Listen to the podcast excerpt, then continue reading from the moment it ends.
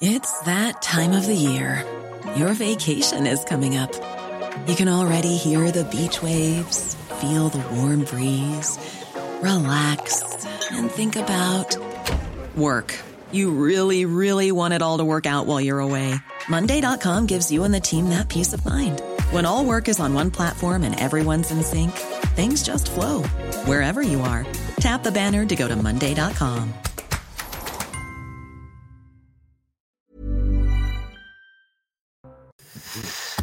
Le gouvernement, vous le savez, pourrait prélever de 1 à 3 milliards d'euros dans les excédents du régime des retraites complémentaires du privé Agir Carco. Bonsoir à tous. Gilles-William Golnadel, Geoffroy Lejeune, Georges Fenech, Philippe Guibert. C'est la deuxième fois qu'on parle. Philippe Guibert. Oui. C'est la deuxième fois qu'on parle de ce thème. Pourquoi? Parce que ce soir, et ça va être intéressant, Madame Le Pen a écrit une tribune dans une lettre ouverte. La présidente du groupe RN à l'Assemblée nationale appelle l'ensemble des oppositions à s'unir pour bloquer le gouvernement dans sa volonté de prélever un milliard à 3 milliards d'euros dans les excédents du régime de retraite euh, complémentaire euh, de l'Agir Carlarco. Elle demande donc que toutes les oppositions s'allient à l'Assemblée nationale.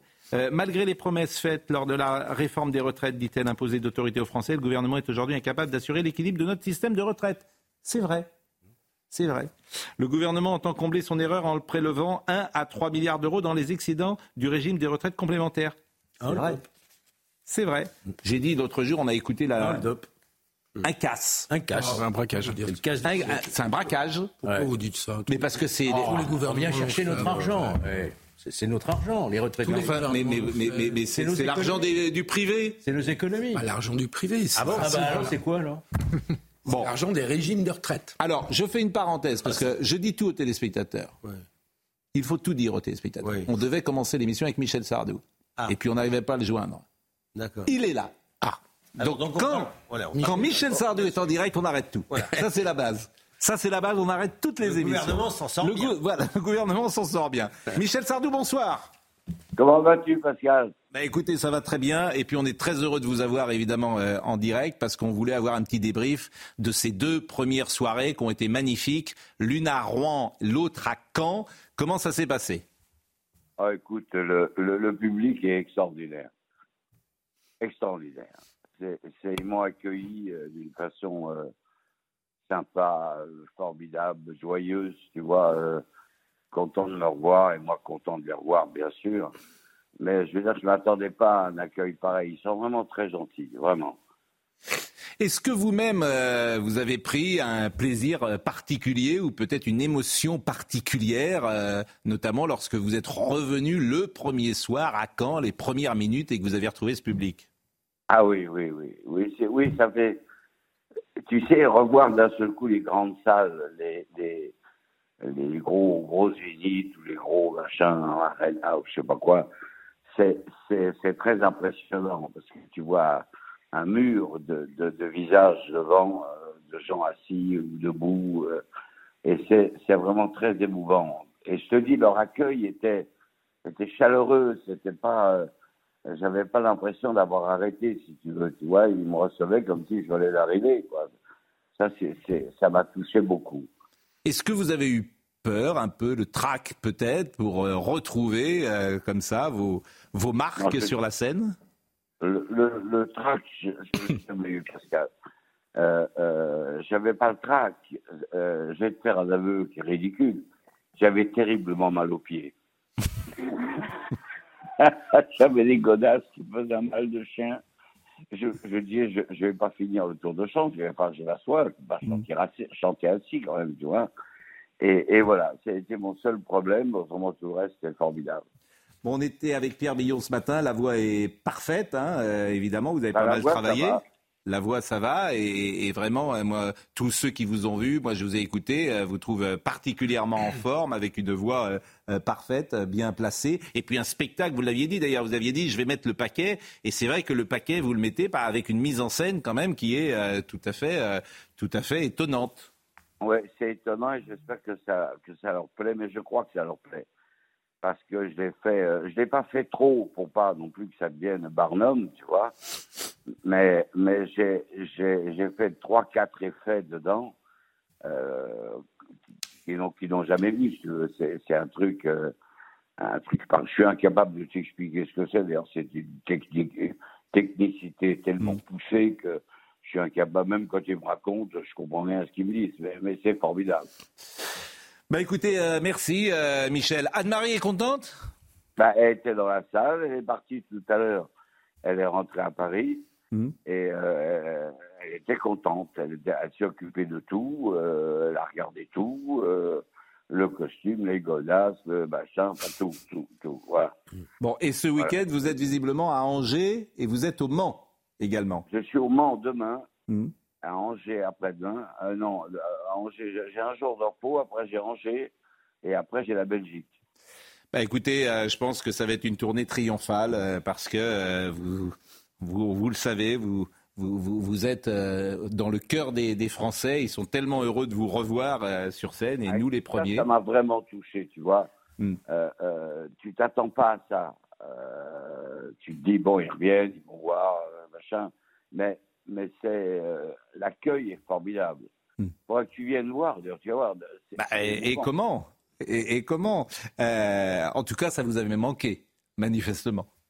Mais en tous les cas, je suis content d'être là et content Bon. de. Donc il n'y aura plus d'adieu maintenant. Maintenant, Hein? c'est terminé. Il n'y a plus le coup Ah des bah, adieux. C'est, on ne dit pas c'est la dernière parce qu'en fait, vous ne pouvez pas vivre sans le public. C'est ça la vérité. Ouais, ouais c'est un peu raison, oui, c'est vrai. C'est vrai. Bon, merci Michel, vraiment. Merci et toute notre affection et, et toute notre toute notre estime, notre admiration, bien sûr aussi, mais toute notre affection surtout euh, ce soir. Merci Michel Sardou, donc avec, qui est. euh, avec toute ton équipe, là. Vous les connaissez tous parce que je crois que vous êtes plutôt un fidèle téléspectateur de. de, de- Ça, saluer de ma part parce que je les aime beaucoup et, et ils font quelquefois beaucoup rire, vraiment. Bah, c'est, pas forcément le but. Non, mais, bah, ils ont des réflexions qui me plaisent. Oui, alors ça, je, je, je- je pouvais le deviner. Maître Gonnadel est là, il y a Georges Fenech. Voilà, je suis content qu'il soit revenu, il n'était pas là depuis longtemps. Ça me fait plaisir. Euh, En plus, il est allé à Rouen, sans doute pour me rendre hommage, puis Bien il savait que j'étais rouennais. Il n'y a que cette explication. Il y a Geoffroy Lejeune, et j'imagine que vous êtes abonné au journal du dimanche, cher Michel. Oui, oui, Et puis il y a notre ami Philippe Guibert qui est là également. Très bien. Ça, Je vous salue tous et euh, Nous aussi. c'est une émission formidable. Nous aussi. Eh bien écoutez, merci, vraiment merci beaucoup euh, Michel euh, Sardou. Et euh, puisqu'on parle de Sardou, on était ce matin avec Pierre Billon qui était sur scène avec lui, donc on peut réécouter quelques, ce que nous disait Pierre Billon qui euh, chante deux duos avec lui. Et puis après on retournera sur l'actualité à Gircarco, mais c'était dommage de ne pas écouter Pierre Billon. Hier, c'était absolument exceptionnel. Euh, J'ai revu, euh, j'ai revu un Michel brillant, euh, Ouais. prenant son public, euh, à la fois prenant son public, emmenant complètement son équipe avec lui. C'était vraiment très émouvant. Voilà. Une folie. À tel point qu'à un moment, euh, moi, je suis assez émotif. hein, je suis genre euh, quand même émotif. Bon, ch- chacun son truc. Et à un moment, euh, à un moment, donc je, vois Michel de plus en plus prendre de, pouvoir, de, possession, parler avec le public, accrocher le public, mais vraiment. Et je me dis, non, mais qu'est-ce qu'il a comme talent, cet enfoiré? Alors je le connais, je le connais depuis tellement longtemps, mais chaque fois il m'étonne. Donc de nouveau, voilà. Et regardez cette image euh, de euh, Caen, et non pas de Rouen, pardon, de Rouen. Rouen, le premier. attention. Euh, Vous étiez euh, public, hein. Rouen, c'était le premier, et Caen, c'était le deuxième. C'est un extrait de chanteur euh, de jazz où on voit que la voix est parfaite. J'ai marché Madison, la 5 et Central Park, le ciel crachait des bouffées de Havane. Les bouffées de l'Hudson sortaient de l'eau comme un arc et remorquaient comme une barque Manhattan. Les voitures téléphones aux vitres aveuglées passaient dans la fumée des chicanes.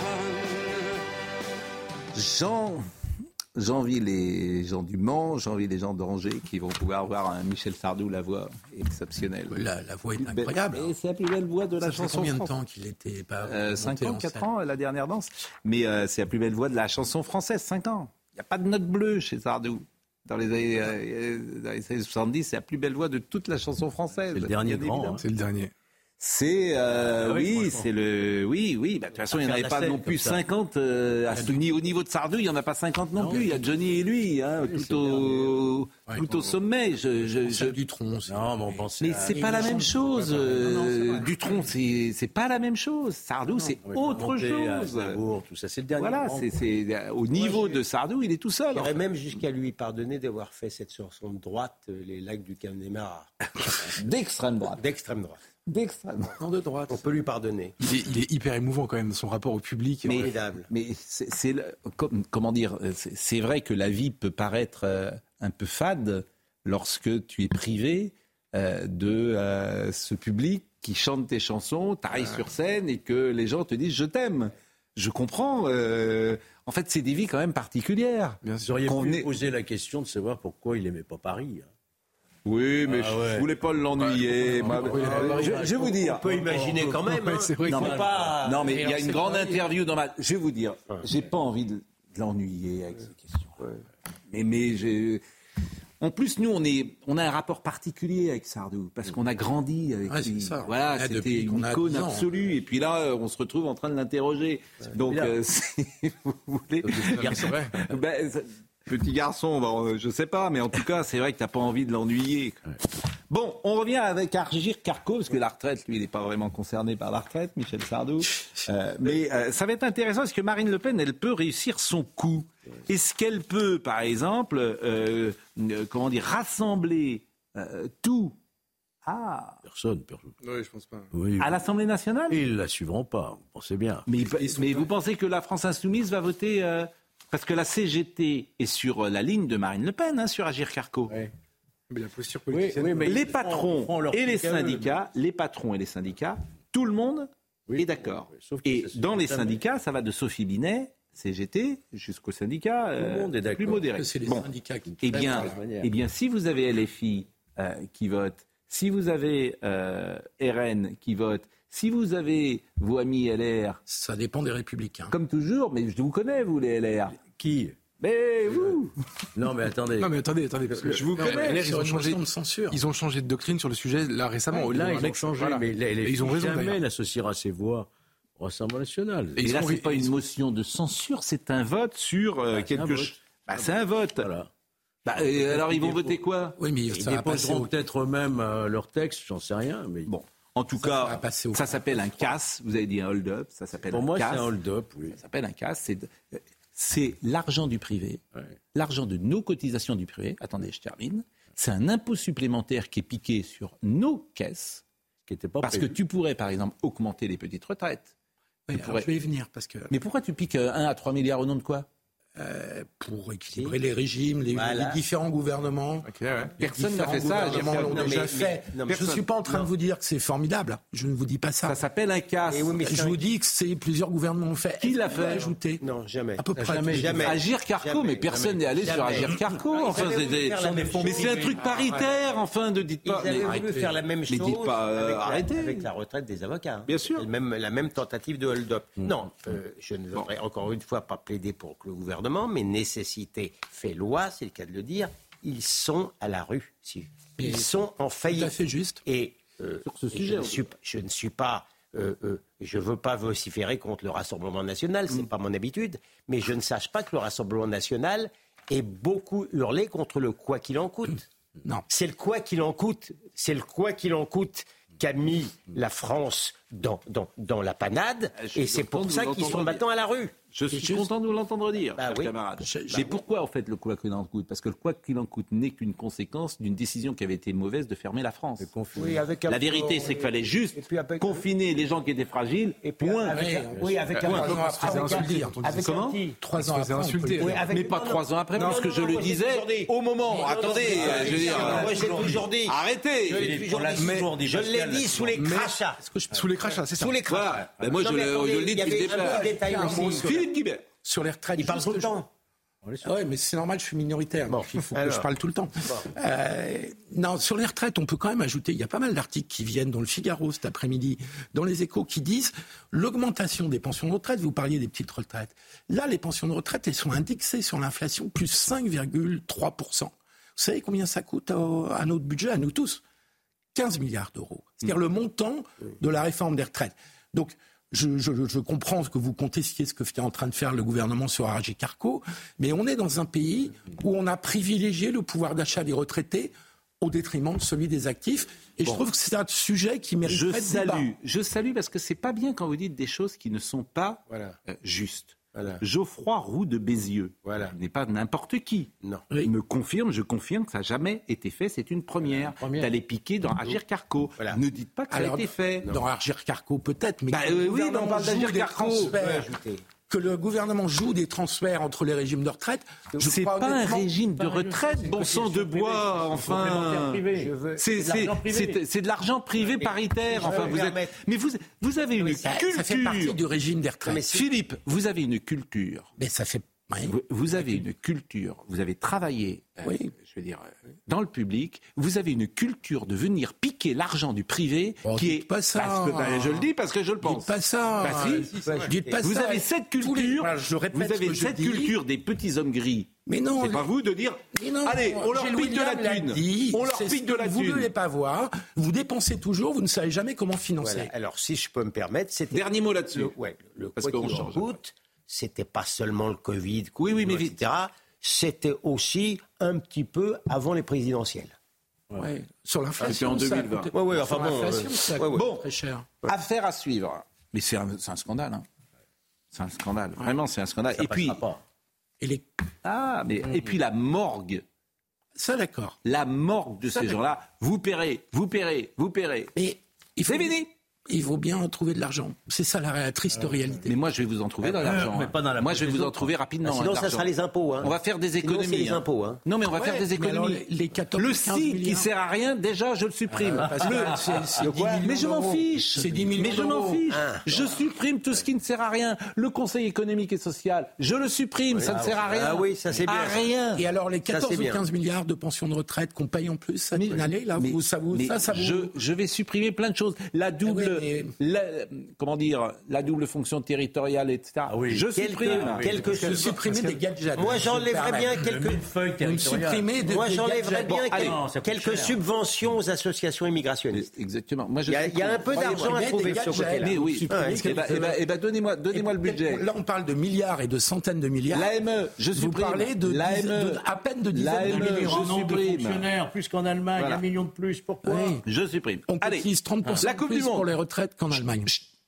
La Coupe du Monde 2030, ça c'est formidable, la Coupe du Monde sur trois continents. Je trouve que, alors ça, Gianni Infantino, vous vouliez pas traiter de ce sujet-là, mais il est formidable.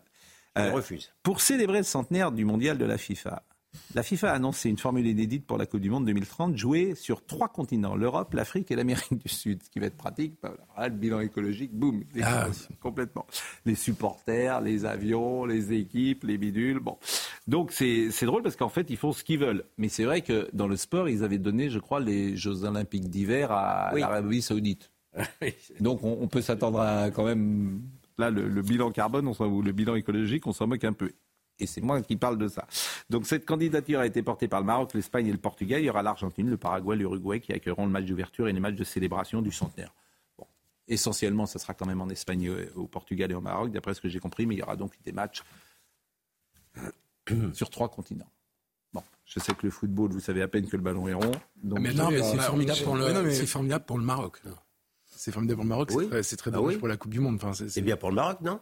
Ah, C'est Bah, formidable Moi, je suis pour le content Maroc. pour le Maroc. Oui, moi Ah oui. oui. C'est formidable pour le Maroc. C'est un mais c'est quand même- des, des premiers pays africains. c'est un peu- Ah c'est un oui. peu- Je ne veux pas dire de bêtises. c'est une négation. le premier pays africain à recevoir le- la Coupe du Monde. Et ils sont je bons. pense que vous avez. Et oui, ils sont- C'est le C'est premier. le une fois. premier pays premier. africain. Vous avez parfaitement raison. Et c'est un beau symbole. Donc c'est Et bien. vous avez raison. Ce pays merveilleux. être qu'au Maroc Moi, j'étais, Ça pourrait être qu'au Ça Maroc pourrait être qu'au Maroc. moi, j'étais au Maroc au moment où on a appris l'attribution euh, de la Coupe du Monde au Qatar, et déjà, c'était une fête pour eux qu'un pays arabe euh, ait la Coupe du Monde.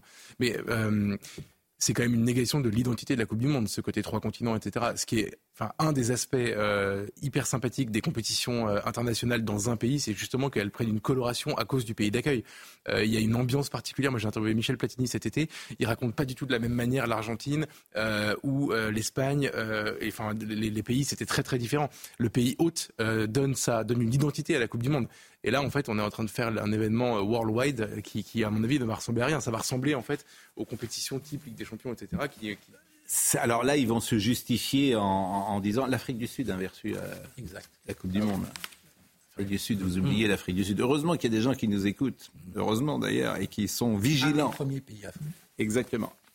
Euh, ce sera symbolique. La FIFA dira c'est parce que c'est le centenaire. L'Uruguay, c'est parce qu'en 1930, Oui, bien sûr. l'équipe de France était allée jouer en 1930 en Uruguay. C'était la première Coupe du Monde. Et vous savez comment étaient partis les joueurs de l'équipe de France? En bateau. En bateau. Ils nous avaient mis je ne sais combien de temps pour euh, y aller. Il y avait un journaliste français qui était, qui s'appelait Pierre Eskenazi, je crois. Qui était une légende, qui avait travaillé à Ouest Pierre France. François. Exactement. Euh, pas Pierre, Jean. Jean Escabetti, Qui- bonsoir. euh, que moi j'ai j'ai connu, croisé, vu de loin, qui avait toujours des, des écharpes blanches comme ça, et qui arrivait dans les vestiaires avec un gros cigare, et qui fumait et qui disait aux joueurs T'as été bon, mon petit gars. Autre temps, autre époque. Bon, il est 20h25, on va marquer une pause. On parlera de Marseille, de Jean-Luc Mélenchon. On a beaucoup de choses à vous dire. Euh, D'Abdeslam, parce qu'on en a parlé hier, mais ça c'est intéressant. Madame Hidalgo, qui visiblement ne sait pas qui était Midas, en tout cas qui confond peut-être. Avec les pneus. Avec les pneus, à tout de suite.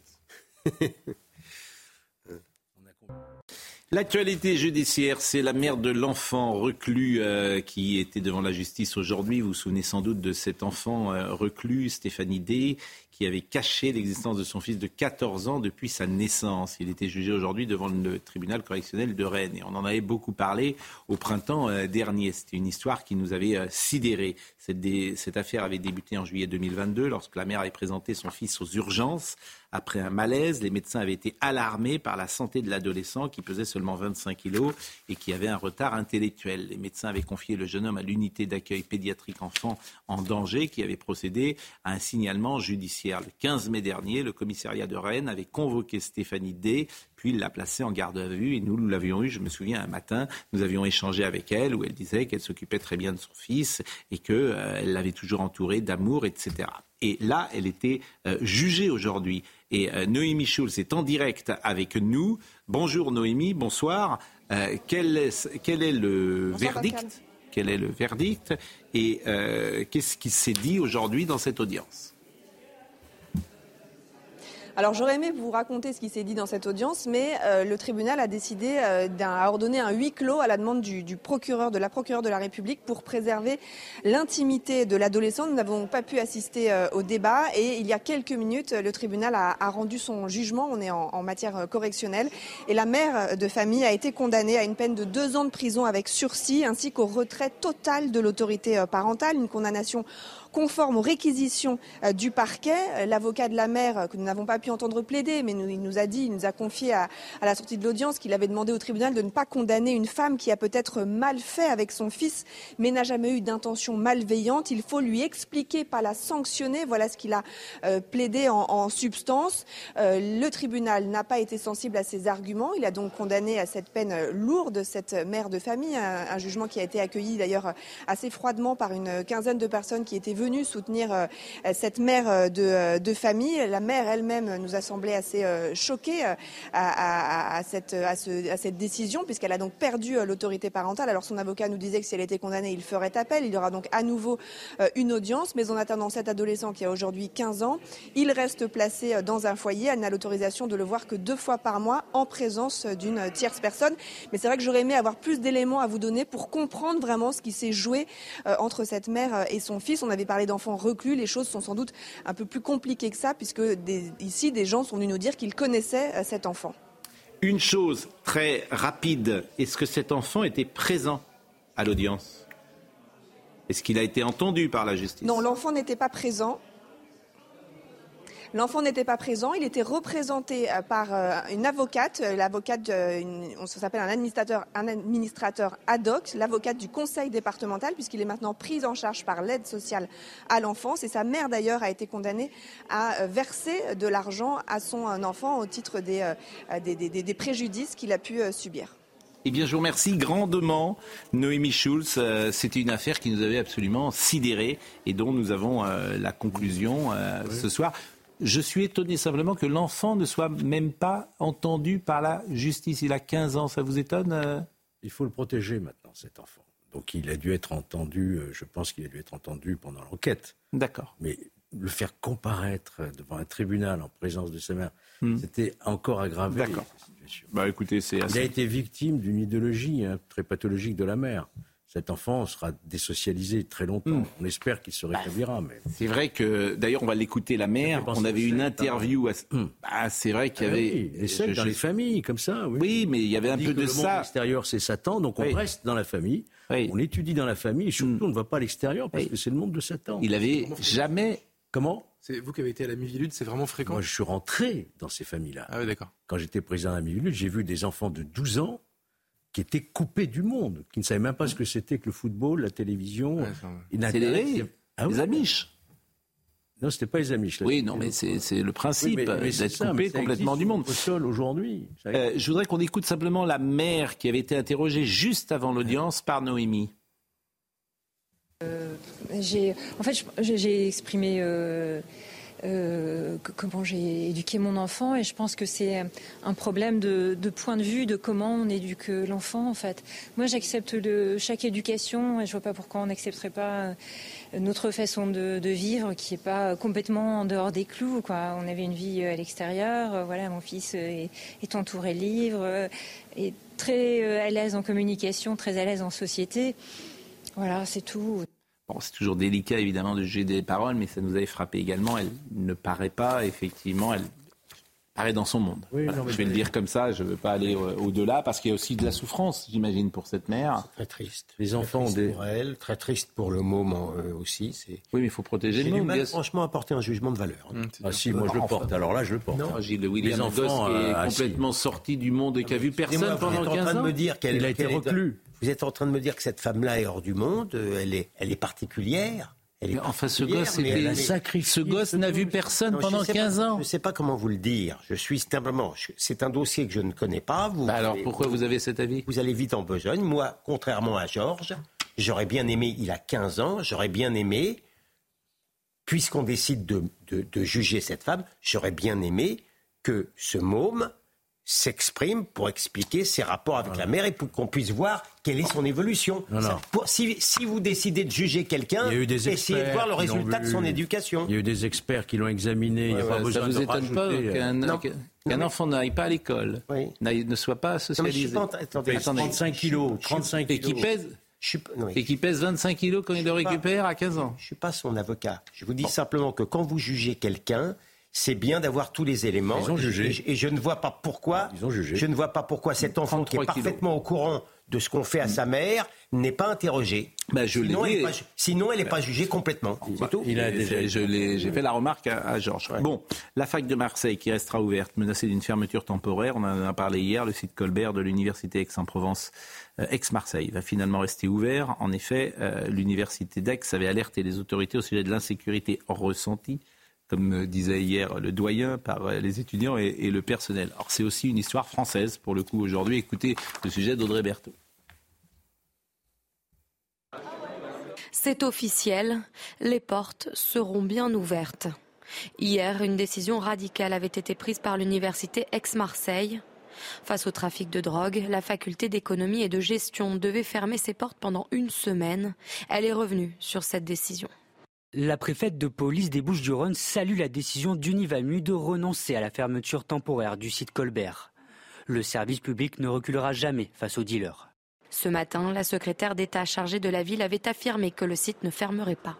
Euh, Vous savez quoi Elle ne va pas fermer parce que hier, quand euh, Éric Berton, le président de l'université, m'a appelé tout de suite, j'ai été au courant dans la minute. Gérald Darmanin a évidemment réagi tout de suite et il a fait quoi? Il a demandé à la préfète de police d'installer de manière pérenne des forces de police. Donc la fac ne fermera pas. La secrétaire d'État a également ajouté que des effectifs de police devraient être déployés de manière permanente dans le but d'assurer la sécurité des étudiants et des riverains. Ça veut dire pérenne, ça veut dire tout le temps. Autant que la ville et autant que cette faculté et que cet endroit-là, juste pour rappeler pour ceux qui ne connaissent pas Marseille, c'est le centre-ville. C'est une faculté en centre-ville. Donc autant C'est dans le qu'on premier en arrondissement, aura- c'est votre a- circonscription. ex- exactement, et on a autant qu'on en aura besoin. Depuis des mois, élèves et habitants font face à une insécurité grandissante. En un mois, la police a procédé à 29 interpellations pour trafic de drogue. Ok, on, peut, on peut- on peut noter qu'il n'y a pas eu besoin d'un conciliabule multidimensionnel prendre la bonne décision. C'est ce que disait le doyen hier. Ah oui, c'est pour ça que je reprends Monsieur de Creuse. Vous voyez, comme quoi, quand on veut, on peut. L'autre C'est pas pour que- autant, c'est pas pour autant que le problème est réglé. Hein. Il est au mo- Au-delà, momentanément. oui, au-delà des déclarations, en on a question, évité la fermeture. Au-delà des Écoute- déclarations en question, les dealers, les dealers seront toujours là. Euh, J'ai entendu qu'ils avaient été beaucoup interpellés, mais je n'ai pas entendu qu'ils avaient été beaucoup 84 arrêtés. interpellés Ah oui, depuis le début de l'année. Je suis certain qu'ils ont été interpellés, Hmm. mais j'aimerais savoir combien ont été arrêtés, combien ont été menés dans leur geôle. À mon avis, extrêmement peu. Bon, écoute- je sais bien que le Saint-Père a dit que Marseille est un modèle d'intégration. Je ne dois pas être euh, spécialement papiste. Écoutons euh, Robert Ménard qui était. mais quel est le rapport Mais quel est le rapport hein? Non, rien. aucun. Il est quand même a Pas raison. le moindre. Il a raison sur le pape. écoutez, euh, écoutez Robert Ménard qui était l'invité tout à l'heure de Laurence Ferrari. C'est juste dingue quand même. Ben, D'abord, la situation initiale, qu'on on y envisage de fermer une fac parce qu'il y a tout un tas de, de- de petits dealers euh, qui, le- qui menacent la sécurité des étudiants. Alors bravo pour la réponse. Mais c'est quand même euh, les pompiers qui sont appelés partout. L'intérêt, c'est de savoir qu'est-ce qui crée cet incendie-là. Parce que quand j'entends un commentaire dire euh, les, euh, je sais pas qui ne reculera jamais, on recule jamais. Mais enfin, il y a des quartiers entiers où on hésite à aller pour pas foutre le feu parce qu'on sait pertinemment que si à la police, j'en sais quelque chose, la police, même les pompiers, ça va poser, ça va poser un problème. Ça va poser un problème. Je sais pas, il y a un ensauvagement des rapports entre les gens une violence au quotidien que alors je pas je veux pas passer pour un vieux con mais que, j'ai l'impression qui qui n'existait pas il y a 40 ans. Alors on va pas regretter on va pas dire tout c'était mieux il y a 40 ans. Mais là qu'est-ce qu'on fait par rapport à ça? Je sais bien, moi je passe ma vie, alors je change de préfet, j'appelais le préfet de, de l'Hérault en lui disant sans s'arrêter, tu veux pas, vous pouvez pas m'envoyer euh, telle ou telle, euh, euh, telle compagnie de euh, quel- quelques CRS pour ce soir. Dire le type, tu colmates, on passe notre vie à colmater. Et vous avez vu l'état de la faculté également? Ouais. C'est effrayant quand même. hein? Très inquiet pour Marseille. hein. Très inquiet pour Marseille et sa capacité à sortir. On va, on va être, si on parle de narco-État, ça va être une narco-ville. C'est ça le, le- le- le destin de Marseille. Si on... Et pourtant, les, les pouvoirs publics font des efforts, hein, policiers et même judiciaires. Mais ça ne suffit pas, parce que les trafiquants sont trop forts. Euh, C'est Marseille. ça. Je vous jure, un jour je vais tomber de ma chaise en fait. Pourquoi? Et parce que parce que c'est très facile, pardonnez-moi, Qu'est-ce qui est facile? Euh, d'arrêter tout ça. C'est très facile, Philippe Guibert. Oui, vous en- Mais avec vos six. Oui, mais pourquoi vous riez? Oui, effectivement, j'en vois. Je peux effectivement, euh, je peux y penser en tout cas. Tout Mais le en monde fait- y pense, sans vous mais, le dire. mais Philippe, sur tous ces sujets-là, vous, vous, ou vous, ou vous êtes aveuglé, ou vous voulez pas voir, vous n'y arriverez pas sans des solutions radicales. Sur le trafic de drogue, je suis assez d'accord avec vous. Mais radicales, vous entendez bien Radicales. Vous prenez les gens, vous les mettez très loin. Et longtemps. En tout cas, ouais. Ça Marseille euh, et plus généralement la France. Très loin et longtemps. Un Donc, défi. un jour, il y a un homme politique qui va arriver et qui va dire voilà ce qu'il faut faire. Est-ce que vous êtes d'accord? Il faut une lourde peine d'emprisonnement. Voilà ce qu'il faut faire. Et Mais il va demander aux gens. Une interdiction. Voilà ce qu'il faut faire. Voilà. Le dealer, c'est temps. Le dealer, c'est temps. Vous êtes d'accord avec moi? Allez, on y va tous. Si vous n'êtes pas d'accord, je retourne à, à mes affaires. Parce que lui-même, il sera en danger. hein. Ça sera le juge euh, Oui. Falcon. Oui, Ouais. C'était ça On Falcon rappelle qu'à Marseille, le juge Michel a été assassiné. Euh, Dans certains pays, ils ne sont pas de maintenant. Mélenchon. Et écoutez Jean-Luc Mélenchon qui manifestement est en campagne déjà et qui cherche à, à séduire un certain électorat. Ah oui On peut le dire comme ça? Oui, En tout cas, l'arrogance française, il tape dessus et il tape, lui, sur la France, alors qu'il est euh, À l'étranger. à l'étranger et qu'il est ancien parlementaire. Et il est au Maroc. Écoutez euh, Jean-Luc Mélenchon. Ça suffit, il faut tourner la page de l'arrogance, de donner des leçons, de regarder les gens de haut. Et toute cette ambiance si spéciale que nous avons maintenant dans les pays européens, qui se vivent comme des forteresses et qui semblent mépriser le reste de l'humanité sans se rendre compte que nous avons une vie commune. Je ne cesserai de le dire. Nous avons une vie commune. Des enfants, des familles en commun. Alors il est temps que, en France, on baisse le ton. Hein Et vous savez ce qui est le plus fort dans cette déclaration? C'est le geste. Oui. C'est le geste. Le, geste. Et la vulgarité aussi. La vulgarité, mais elle est habituelle Mm. chez lui. Mais le geste, je trouve que c'est le plus fort de cette déclaration. Là, il va très loin dans la démagogie. hein, quand même. Euh, Il va très loin dans le clientélisme électoral. hein. C'est plus que de la démagogie. Euh, pardon de le dire. Il y, a, il, y a, il, y a, il y a du mépris pour la France et les Français. Il y a même de la haine, hein, pardon. Il y a, il y a une, il y a une. Enfin, arrêtez, moi, je pense qu'il y a, il y a de la haine anti-française et anti-blanche. Voilà, c'était, c'est quelqu'un qui dit, c'est quelqu'un qui dit, c'est pas, c'est pas Golnadel, c'est Mélenchon qui dit que quand il y a trop de blancs dans un quartier, il peut pas y vivre. Si ça sent pas le racisme anti-blanc, j'ai un problème de vocabulaire. Non, mais il y a un problème de personnalité quand même à la France insoumise. Vous avez des gens, oui. on va dire avec les mots de tous les jours, qui paraissent tout simplement méchants. Il n'y en a aucun avec qui vous avez envie d'aller dîner. C'est-à-dire que euh, qui, qui- la rancœur, euh, le ressentiment, euh, la haine, euh, la méchanceté. Madame Soudet hier. Alors justement, on va le voir. Ce- on va revoir cet échange avec Madame Soudet parce que Yael Braun-Pivet a, a répondu ce matin chez Sonia Mabrouk. Mais votre phrase, elle est très juste. Euh, vous n'avez envie d'aller dîner euh, ni avec Sonia Chikirou, ni avec Madame euh, Soudet. Il y en a un seul, en ni- fait, c'est Ruffin. Et, et Bompard Bompard, il Non, est, non, pas vu. Bompard, il n'est pas sur cette ligne-là. Oh, Il- j'ai pas envie de manger quand même avec lui. Il ne sointe pas la méchanceté euh, Non. ou la haine. Bien. Comment Enfin, il t'a- bien. Intéressant. Mais il est tout seul. Bon, alors écoutez, on va réécouter Madame Soudet, parce que moi, j'ai pas souvenir euh, Ercilia Soudet, et puis vous verrez, on vous repasse cette séquence, parce que euh, Madame Braun-Pivet a répondu hier euh, sur les mots de Madame Soudet qui parlait de peste Mais brune. Elle a fait pire dans la Hargne. Vous, vous chercherez des images d'il y a quelques mois, Madame Soudet, c'était encore pire dans la gestuelle. Je vous, je vous demande Écoutez, de rechercher, vous verrez, vous Mais je pense qu'il y a un problème vraiment personnel, peut-être euh, manifestement à la France insoumise, de, de personnalité, veux-je dire. Écoutons. Comme vous ne pouvez l'ignorer, monsieur le maire de Grabels, René Révol, a été victime d'une agression samedi 23 septembre dans une rue de Montpellier.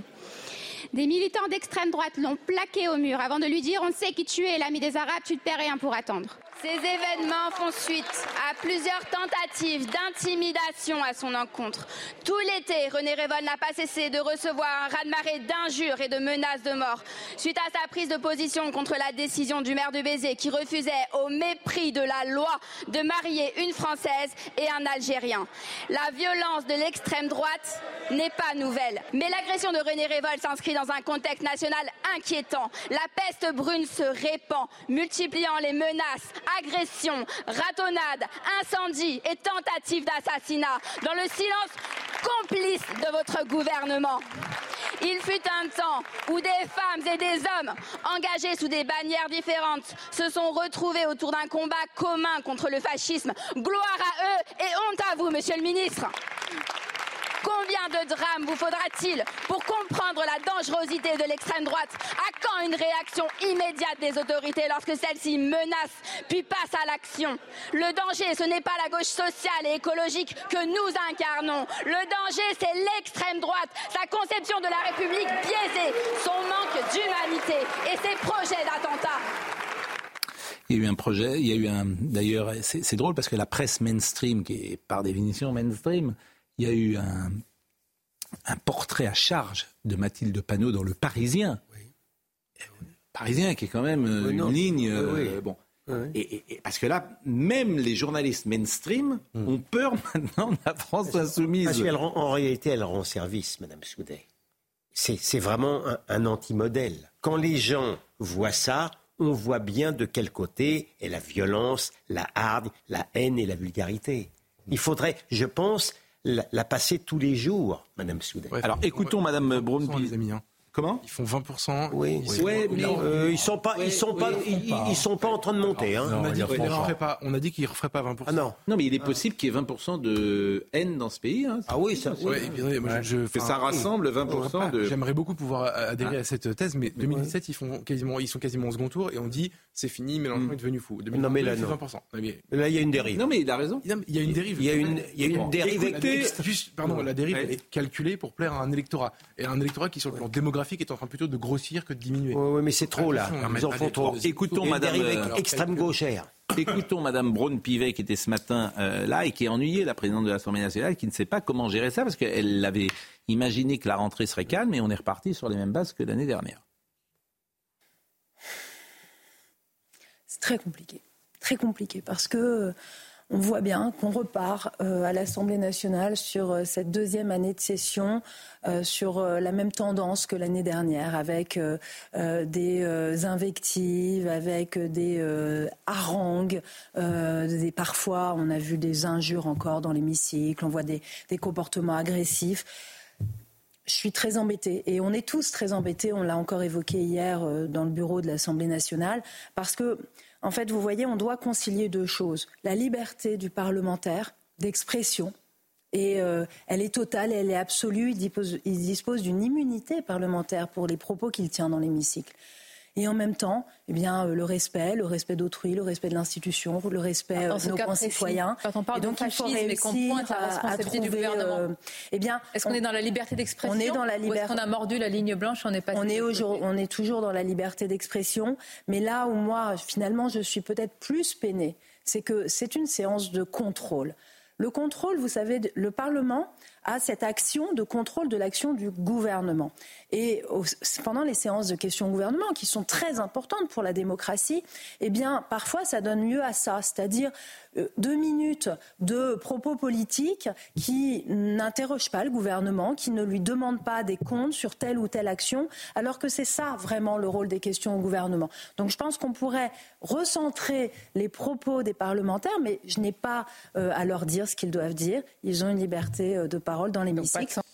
Bon, autre sujet, Abdeslam. Euh, on était avec Jean-Renard Martin, qui est l'un des avocats euh, des familles des victimes. Euh, vous savez que son extradition a été bloquée par la justice belge. On en a déjà parlé hier, parce que la justice belge considère que c'est inhumain et dégradant la peine qui est donnée à M. Abdeslam. Il pourrait être libéré dans 20 ans. Oui, c'est totalement injustifié. Bon, écoutez Jean Reinhardt sur les explications Mhm. Là, nous avons un coup de Trafalgar où nous avons deux avocats de M. Abdeslam, qui n'étaient pas les mêmes d'ailleurs que ceux en France, qui sont venus saisir un juge. Hein. Alors, ce n'est pas une cour, ce n'est pas un tribunal, c'est un juge en référé en disant attention, ça serait extrêmement grave que vous permettiez à ce que M. Abdeslam reparte en France. Pourquoi? Parce que c'est pour les, les, raisons qui ont été rappelées euh, par Noémie Schulz euh, et, mis de nouveau en avant, c'est en raison du, du, caractère dégradant que la peine cette fameuse perpétuité. Parce qu'il n'y a euh, pas d'espoir. C'est ce que dit, c'est la Convention européenne des droits de l'homme. C'est faux, c'est faux, c'est faux. Il faut arrêter de mentir. C'est pas bien envers les victimes. D'abord, il y a de l'espoir. C'est-à-dire qu'au au bout d'un certain temps, long, il est vrai, de 25-30 ans, il peut demander sa mise en liberté et que ça sera rejugé par cinq magistrats qui devront être unanimes pour dire oui, M. Abdeslam peut retrouver sa liberté. Georges Oui, je voudrais simplement rappeler que cette peine incompressible de 30 ans a été validée par la Cour européenne des droits de l'homme, qui avait déjà été saisie dans une autre affaire, qui a considéré qu'il n'y a pas de violation de l'article 3 de la Convention européenne des droits de l'homme. Donc ce que vient de faire la Belgique, c'est non seulement une erreur totale par rapport à la jurisprudence de la Cour européenne, c'est injustifié, mais par contre, j'ai essayé un peu de réfléchir à cette situation. Si jamais la Cour d'appel de Bruxelles, au fond, maintient cette décision, je ne vois pas quel serait le recours de la France pour faire réintégrer Salam Deslam en France. Alors visiblement, il disait ce matin que, par la diplomatie, mais je vois pas. Euh, il disait ce matin que les chancelleries, les chancelleries vont se parler, ça. et que manifestement cette cette juge qui a pris seule la décision est une juge euh, particulière. On peut l'imaginer, mais on dire comme ça. Et il était assez euh, comment dire, confiant, euh, Jean Renard. Oui, on, peut l'imaginer, c'est vraiment la décision euh, scandaleuse d'une juge. Mais au-delà de la remarque pertinente sur le plan strictement juridique de, Georges Fenech, l'ignominie complète, c'est que on parle de ce qu'il y a de pire. Des, terroristes, djihadistes, ce qu'il y a de pire. On a supprimé la peine de mort.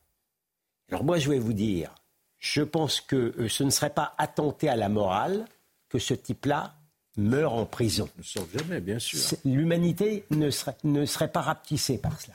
Et je, là. Et je rappelle qu'il est de nationalité française en plus. Hein. Il n'est pas belge. Hein. Les Belges se sont accaparés. Euh, Affaire à suivre. Je n'arrive pas à le tenir pour un compatriote. Affaire à, suivre. Il est français. Affaire euh, à suivre. Et puis alors, euh, pour, terminer, peut-être on a des dans l'actualité des choses peut-être plus anecdotiques. J'ai envie de dire avec Anne Hidalgo, puisqu'Anne Hidalgo a été interrogée vous avez vu ce qui s'est passé par un des conseillers municipaux qui l'a comparé au roi Midas. Bon, et manifestement, euh, il est possible qu'Anne Hidalgo n'ait pas saisi euh, cette comparaison comme il fallait la saisir. Écoutez cet euh, échange. Le roi Midas, chers collègues, il transformait tout ce qu'il touchait en or. Eh bien, vous, Madame Hidalgo, vous êtes l'exact contraire. Vous êtes l'anti-Midas. Tout ce que vous touchez, y compris l'or des Parisiens, ce bijou qui est notre capitale, vous le transformez en plomb. Je n'ai plus de voiture, donc je ne sais pas du tout euh, à quelle référence de Midas vous, vous faites euh, ici. Ça doit être culturel, ça doit être culturel. Est-ce que ce n'était pas de l'ironie c'est possible. Euh, possible. Bon, dites-moi. Espérons-le. Euh, je, vais vous poser une question piège. À qui je vais la poser? Tiens, euh, à, Georges. Oh là là. Est-ce que vous aimeriez que tout ce que vous touchez soit transformé en or, comme le roi Midas pour mourir de faim, il n'y a pas mieux. Ah, ah, connaît un peu ma mythologie. Il connaissait le roi Midas, il est mort de faim, puisqu'effectivement, il ne pouvait plus manger. Eh ouais. Puisque... Ah, soir, là, comme si on ah là là. Quoi Et si vous mangez comme ça Oui, mais tu touches quand même avec, avec la langue. Ah oui. Ben oui, vous voyez l'attrait de, de l'or. Euh, là, vous, vous auriez dit. Ouais, vous, vous auriez dit. Euh, moi, j'ai dit oui. Ah, bah, euh, alors les avocats, c'est vrai, hein. on vous met un billet de 500 euros devant les yeux et vous êtes prêt à tout. Ça, j'ai remarqué, les avocats, c'est ce qu'il y a de...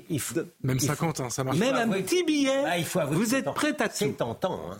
C'est vrai que vous êtes prêt à tout, les avocats, alors que les journalistes ont quand même une éthique. Mais, vous, vous êtes prêt Bien entendu. Bien sûr. Et comment Mais vous, vous êtes parmi toutes les professions les plus sensible à ça, on va dire. J'ai pas dit vénal. Vous êtes sûr que c'est l'avocat que vous, vous visez là hein ah, Vous êtes bien sûr Non, non, je, pose la question. Je pose la question. Il y a un mauvais climat ici. je, vous, en prie. Pas ça, pas vous. Hein non, l'avocat. Nous Ben non, les avocats. Mais c'est vrai. Sinon, on peut se moquer du costume de William. Hein. C'est non. plus traditionnel. Ah bah là, non, mais, là, mais pourquoi il est jaloux là? Il est jaloux. Il ne peut, peut rien dire. C'est pas sûr. Bon, euh, et puis dans, les choses euh, qui sont un peu anecdotiques également, vous avez euh, ce qui s'est passé à France Inter, une chronique qui ne passe pas. Alors je dis que c'est anecdotique, mais on va voir, cette jeune femme, elle est quand même payée par vos impôts. C'est intéressant ça, comme histoire. Ah, la haine. Donc lundi dernier, dans une chronique sur France Inter, la journaliste de Public Sénat, Tam Tran Hui, a été comparée au personnage hawaïen de dessin animé Lilo et Stitch, que je connaissais pas hein, personnellement. Et la co-présentatrice de l'émission Jusqu'ici tout va bien sur France Inter, Marine euh, Baousson, a réalisé lundi. Donc c'est une chronique raciste. Et en fait, il y a eu un tweet qu'on va peut-être voir, le tweet de Tram, euh, euh de Tam Tranoui. C'est elle qui a mis ce tweet. Voilà, elle a dit souligner ma ressemblance avec euh, Lito Pocahontas, c'est pareil qu'appeler un noir Kirikou ou un hispanique Pepinto. C'est raciste, c'est simplement s'amuser de mon origine. Alors je vous propose de voir la séquence de Marine Baousson. Du coup, Public Sénat, c'était un petit peu leur journée ou jamais, quoi. Ils avaient sorti les grands moyens, la totalité de leurs journalistes était sur le coup, et ils étaient tous les trois sur les dents pour nous dire que des gens qu'on connaissait pas avaient gagné. Et en fait, ce que je me dis, c'est que si c'était vraiment leur festival de Cannes, peut-être ça aurait été mieux de le faire vraiment comme au festival de Cannes. Et le prix du siège de sénateur du Jura est attribué à... Je décachette l'enveloppe. Sylvie Vermeillet pour le Parti radical. Sylvie Vermeillet se présentait comme tête de liste du Parti radical. Elle a été élue dès le premier tour. On la connaît notamment pour sa participation à Non, autant pour nous. On n'avait jamais entendu parler de Sylvie Vermeillet. Alors sinon, moi j'ai beaucoup aimé regarder Public Sénat parce que la présentatrice, c'est Tan Tranui, euh, le sosie de Lilo, de Lilo et Stitch, accompagné de Thomas Hugues.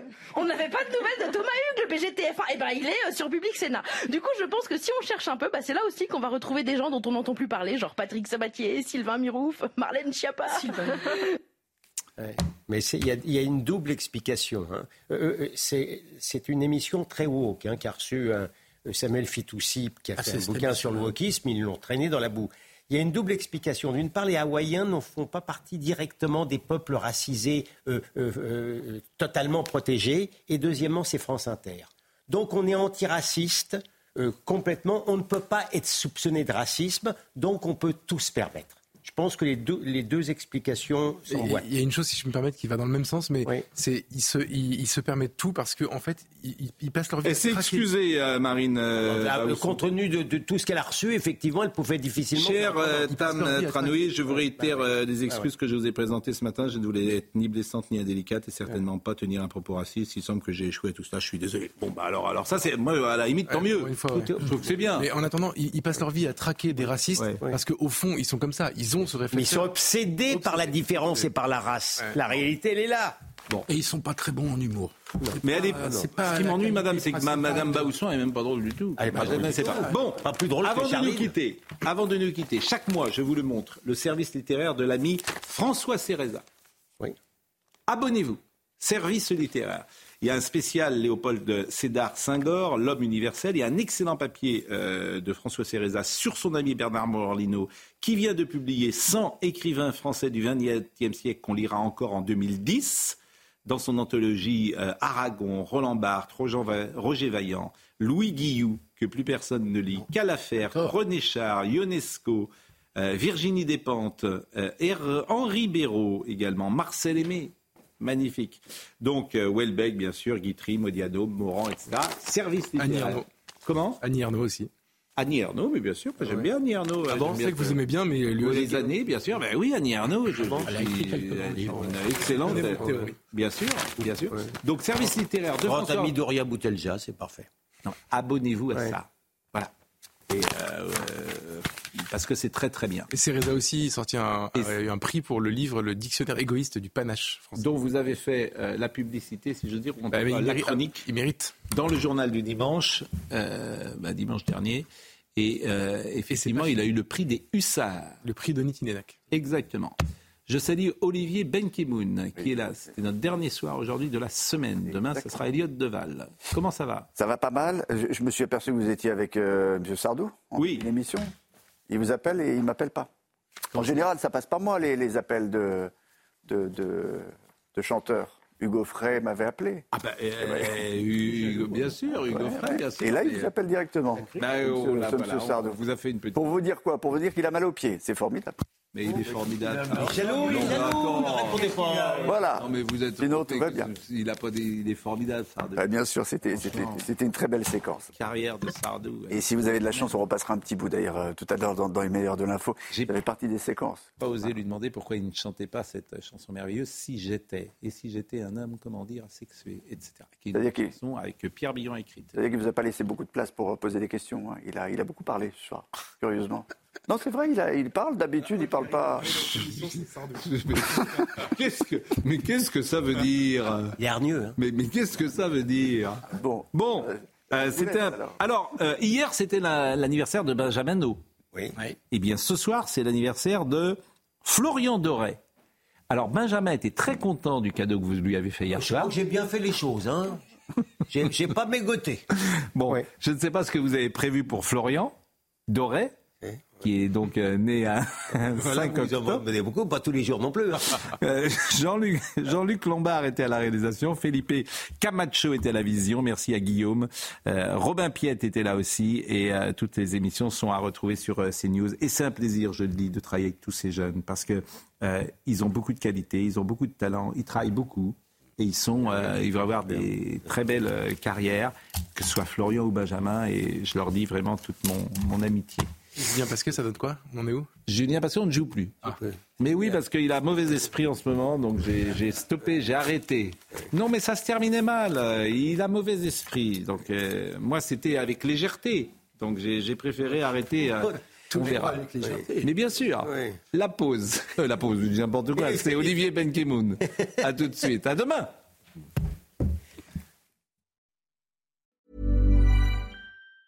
Planning for your next trip?